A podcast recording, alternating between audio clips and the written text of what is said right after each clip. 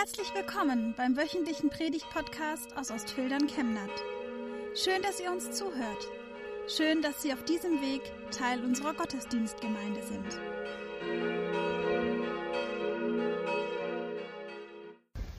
Liebe Gemeinde, heute haben wir einen ziemlich kurzen, aber dafür sehr knackigen Predigtext aus dem Hebräerbrief. Es ist das letzte Kapitel dieses Briefs, Kapitel 13. Wenn man früher einen Brief geschrieben hat, dann hat man am Schluss noch so Ermahnungen, Segenswünsche, Grüße hinten angestellt. Genau aus diesem Teil stammt das. Der Predigtext ist auch im Liedblatt in der Mitte rechts unten abgedruckt, sodass man ihn mitlesen kann. Die Liebe zu den Brüdern und Schwestern soll bestehen bleiben. Vergesst aber auch die Gastfreundschaft nicht. Denn auf diese Weise haben schon manche, ohne es zu wissen, Engel als Gäste aufgenommen. Denkt an die Gefangenen, als ob ihr mit ihnen im Gefängnis wärt. Denkt an die Misshandelten, denn auch ihr lebt noch in eurem Körper. Alles in diesem letzten Kapitel steht unter der Überschrift der Liebe zu den Brüdern und Schwestern. Wenn wir durch die Taufe Gottes Kinder sind, dann sind die anderen Christen unsere Geschwister. Manche reden sich auch gegenseitig so an. Liebe Brüder und Schwestern hört man manchmal als Anrede an die Gemeinde. Während Freundschaften kommen und gehen, diese Erfahrung haben viele vielleicht schon gemacht, bleibt man mit seinen Geschwistern normalerweise ein Leben lang verbunden. Und darauf wird hier auch angespielt. Wenn wir zu Gott gehören, gehören wir zu den anderen Menschen, die auch Christen sind, als Geschwister. Übrigens, das Wort, das hier im Griechischen steht, für die Geschwisterliebe kennt fast jeder. Es heißt nämlich Philadelphia. Geschwisterliche Liebe bedeutet das. Der Bruder steckt da drin, der Adelphos. Wer sich jetzt fragt, woher er das Wort noch kennt, ja, man kennt es auch vom Frischkäse. Keine falsche Assoziation. Ich habe mal nachgeschaut, warum das so ist. William Lawrence aus New York hat seinen Frischkäse nämlich nach der Stadt Philadelphia benannt, die es in den USA gibt. Und diese Stadt wiederum, Philadelphia, die ist von Quäkern gegründet worden. Die Quäker, William Penn war das, die betonten besonders, dass sie als Glaubensgeschwister auch Freunde sind, Schwestern und Brüder. Also von daher jedes Mal, wenn Sie den Käse kaufen, können Sie dran denken, Philadelphia. Ja, das ist diese geschwisterliche Liebe, um die es hier geht. Die soll bestehen bleiben. Auch Jesus hat uns als Freunde bezeichnet. In Johannes 15, Vers 15 sagt er zu den Jüngern, ich nehme euch nicht, nenne euch nicht mehr Diener, denn ein Diener weiß nicht, was sein Herr tut. Vielmehr nenne ich euch Freunde, denn ich habe euch alles gesagt, was ich von meinem Vater gehört habe.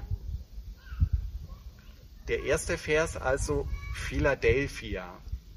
Jetzt geht es, und das kann man wieder nur im Griechischen so richtig schätzen, weiter mit einem anderen Wort, der Gastfreundschaft. Und die heißt auf Griechisch wieder Philo, aber diesmal Xenia. Philoxenia. Vielleicht hat jemand mal das Fremdwort Xenophobie gehört. Das bedeutet, dass wir Angst haben vor allem Fremden. Philoxenia ist genau das Gegenteil dazu dass wir das Fremde lieben und das heißt eben auch besonders Gastfreundschaft.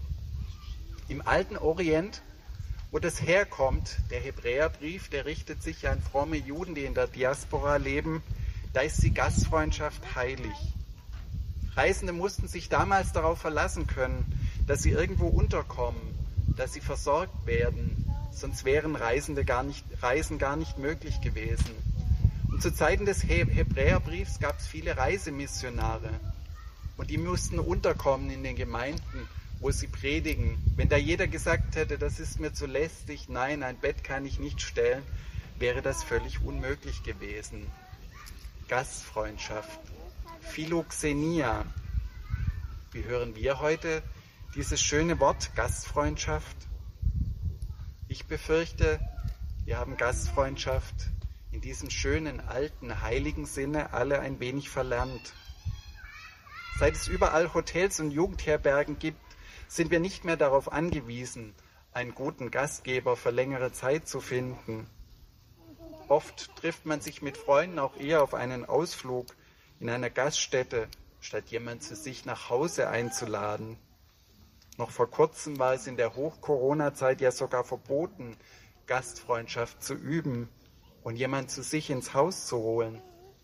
Hoffentlich verlernen wir das nicht ganz. Dabei ist Gastfreundschaft nämlich ein großes Geheimnis für ein glückliches Leben. Heinz Rudolf Kunze, ein Sänger und Dichter, den ich sehr mag, der singt in seinem Song Aller Herren Länder, du wirst nie zu Hause sein, wenn du keinen Gast, keine Freunde hast. Dir fällt nie der Zauber ein, wenn du dich verschließt, nur dich selber siehst. Du wirst nie zu Hause sein, wenn du keinen Gast hast. Interessant. Unser Predigtext hat auch einen der schönsten Sätze überhaupt über Gastfreundschaft, den es gibt. Vergesst die Gastfreundschaft nicht, sagt er, denn auf diese Weise haben schon manche, ohne es zu wissen, Engel als Gäste aufgenommen. Oder im Luthertext, gastfrei zu sein, vergesst nicht, denn dadurch haben einige, ohne ihr Wissen, Engel beherbergt. Oder noch knapper, mit einer Formulierung von Romano Guardini, der Gast bringt Gott herein, sagt er und erinnert auch an die Regel vom heiligen Benedikt, der gesagt hat, den Gast nehmt auf wie Christus selbst. Es gibt viele wunderbare Kindergeschichten zu diesem Motiv, zum Beispiel den Schuster Martin von Tolstoi. Der erinnert damit an das Gleichnis vom Weltgericht, wo Jesus sagt, ich bin ein Fremder gewesen und ihr habt mich aufgenommen. Wahrlich, was ihr getan habt, einem von diesen meinen geringsten Brüdern, das habt ihr mir getan. Was wir dem Fremden tun, die Liebe zum Fremden, das tun wir Jesus, indem wir Gastfreundschaft üben. Der Gast bringt Gott herein. Und manchmal ist es sogar ein Engel, den wir beherbergen. Es gibt viele Geschichten dazu. Heute Nachmittag hören wir die Originalgeschichte, auf die sich das bezieht. Es ist nämlich die Geschichte von Abraham, wo drei Männer einkehren, wo er sie sehr gastfreundlich bei sich aufnimmt. Und dann stellt sich heraus, das sind Boten Gottes mit einer guten Botschaft für ihn. Hätte er sie nicht aufgenommen, hätte er Gott nicht im Haus gehabt. Vergessen wir die Gastfreundschaft nicht, auch wenn wir vielleicht bequem geworden sind, weil Zeit, die wir mit wertvollen Gästen verbringen, so unglaublich wertvoll ist weil es uns stärkt. Weil immer dann, wenn wir uns aufeinander einlassen und uns Zeit nehmen, vor allem dann, wenn wir auch den Glauben an Gott miteinander teilen können, das noch lange nachwirkt. Eine schöne Einladung. Wir als Gemeinde hatten vor einiger Zeit ja unser Gemeindefest. Das mussten wir anders gestalten und haben ein Gemeindefest to go gemacht. Leute aus der Gemeinde haben zu Kaffee und Kuchen bei sich zu Hause eingeladen. Dabei haben wir eine interessante Feststellung gemacht. Es ist viel leichter, Leute dafür zu, zu gewinnen, Gastgeber zu sein, als sich selbst voraussetzungslos einladen zu lassen. Der Gastgeber, der fühlt sich gut. Er tut ja etwas für andere. Dem Gast dagegen wird Gutes getan. Er würde sich gern revanchieren, etwas zurückgeben. Vielleicht hat er ein Gastgeschenk dabei. Aber er weiß doch, das ist immer eine Asymmetrie. Vor jeder Einladung hat der Gastgeber richtig viel Arbeit. Und auch danach noch, bis alles wieder aufgeräumt ist, abgewaschen. Bei einem großen Fest dauert es manchmal Tage, bis man alles zurückgeräumt hat. Es ist offenbar gar nicht so einfach, sich als Gast einladen und beschenken zu lassen. Und auch in unserer Beziehung zu Gott ist das manchmal so. Gott will uns unendlich beschenken. In seinem Haus sind wir als Gast willkommen. Aber es fällt uns schwer, diese Gnade, dieses Geschenk einfach anzunehmen. Wir wollen etwas tun, damit wir dazugehören, wollen etwas leisten, um bei Gott anerkannt zu sein. Aber Gott sagt zu dir, lass es zu, dass ich dich bediene, dass ich dir wie ein guter Gastgeber die Füße wasche, dass ich die niedrigen Tätigkeiten ausübe. Du bist mein Gast, lass es geschehen. Zwei Kinder wurden heute getauft. Hat eigentlich auch das etwas mit Gastfreundschaft zu tun? Die sind doch zu Hause. Die gehören zur Familie. Ich weiß nicht, wer es kennt, dieses Buch von Jirina Prekop und Christel Schweitzer, ein richtiger Erziehungsklassiker. Das trägt den Titel Kinder sind Gäste, die nach dem Weg fragen. Ich finde diese Formulierung wunderschön. Kinder sind Gäste. Sie sind kein Besitz der Eltern. Sie sind uns nur anvertraut. Sie dienen nicht dazu, den Eltern das Leben schöner zu machen, den Eltern bei der Selbstverwirklichung zu helfen. Alles, was jetzt für unsere Beziehung noch fehlt, ist ein Kind. Nein, das Kind ist ein Gast, das nach dem Weg fragt. Und ein Gast, der geht auch wieder. Auch wenn das für Sie jetzt wahrscheinlich noch schwer vorstellbar ist, ich bin da biografisch schon ein bisschen näher dran. Es ist wichtig, dass wir das früh im Blick haben, dass man Kinder auch wieder loslassen muss. Die Konformanten sind in diesem Alter, wo man selbstständiger wird, wo man nicht mehr für alles seine Eltern fragen will, sondern für sich selbst entscheiden, mehr und mehr, wo die Eltern das hoffentlich auch zulassen können.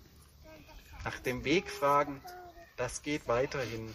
Und viele behalten ein gutes Verhältnis zu ihren Eltern, fragen sie um Rat bei vielen Weichenstellungen des Lebens, aber sie gehen eben auch ihren eigenen Weg. Irgendwann verlässt ein Kind Vater und Mutter. Hoffentlich bleibt dann die Erinnerung an eine schöne Zeit gelebter Gastfreundschaft, in der man auftanken konnte für ein selbstständiges Leben ohne ständige Gängelung durch die Eltern. Ein letztes wichtiges Thema kommt noch in diesem Predigtext, die Gefangenen, an die wir denken sollen. Auch das wieder eine Anspielung auf das Gleichnis Jesu, wo man die Gefangenen besucht und diesen Dienst an den geringsten Brüdern und Schwestern getan hat. Da geht es um verfolgte Christen, alle Menschen, die zu Unrecht verurteilt wurden und im Gefängnis sitzen. Und das sind weltweit ziemlich viele.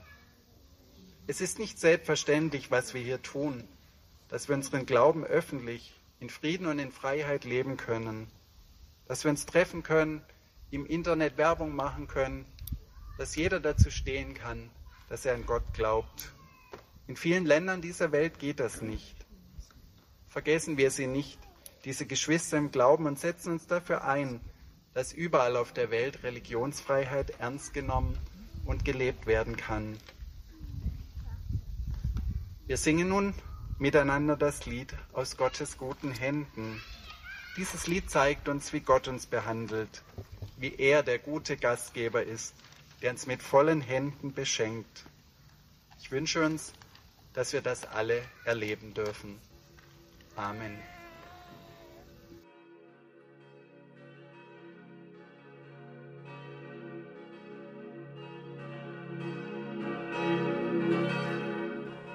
Wir wünschen eine gute und gesegnete Woche und hoffen, dass Sie nächste Woche wieder dabei sind oder wir dich beim nächsten Mal im Gottesdienst vor Ort sehen.